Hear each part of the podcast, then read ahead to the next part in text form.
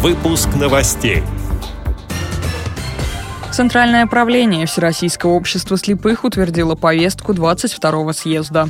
Как помочь детям-инвалидам и проверить семьи на прочность, придумали участники молодежного форума в Коме. Чемпионат по спортивному туризму на пешеходной дистанции завершился в Челябинской области. В Казахстане инвалиды по зрению получили новую профессию.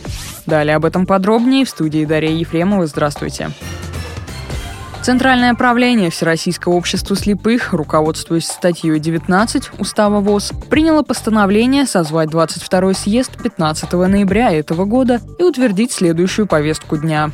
Отчет о работе Центрального управления, отчет о работе Центральной контрольно-ревизионной комиссии, выборы президента, выборы председателя Центральной контрольно-ревизионной комиссии, выборы постоянно действующего руководящего органа, выборы ЦК РК, изменения и дополнения в устав ВОЗ, изменения и дополнения в положение о контрольно-ревизионных комиссиях, изменения и дополнения в регламент съезда.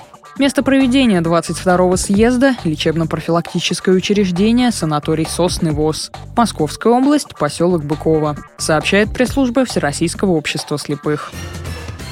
Коми на Республиканском молодежном образовательном форуме «Инноватика. Крахаль-2016» придумали, как помочь детям-инвалидам и проверить семьи на прочность. Говорится на молодежном портале «Твоя параллель».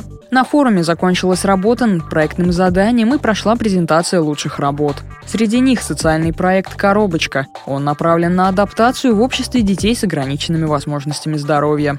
Организаторы создадут специальные коробочки, которые наполнят поделками детей-инвалидов, сладостями, сувенирной продукцией, брошюрами с описанием проекта и пригласительными билетами на праздник. Такие коробочки для продажи разместят в крупных торговых центрах. В рамках этого же проекта планируется провести фестиваль для детей с инвалидностью и без. Следующий проект под названием «Домик в деревне» направлен на укрепление семейных ценностей. Разработчики планируют создать дом в одной из деревень Республики Коми. В этом доме будет организован своеобразный квест, где супружеская пара сможет проверить себя, свои чувства в условиях бытовых трудностей. Этот проект рассчитан на 5 дней. До и после квеста с участниками эксперимента будут работать психологи. В Челябинской области завершился чемпионат по спортивному туризму на пешеходной дистанции. В нем участвовали команды из районов региона. Среди участников как новички, так и спортсмены со стажем. Среди участников была и общественный корреспондент радио ВОЗ Мария Шалинцева. Она рассказала некоторые подробности встречи. Приняло участие семь команд.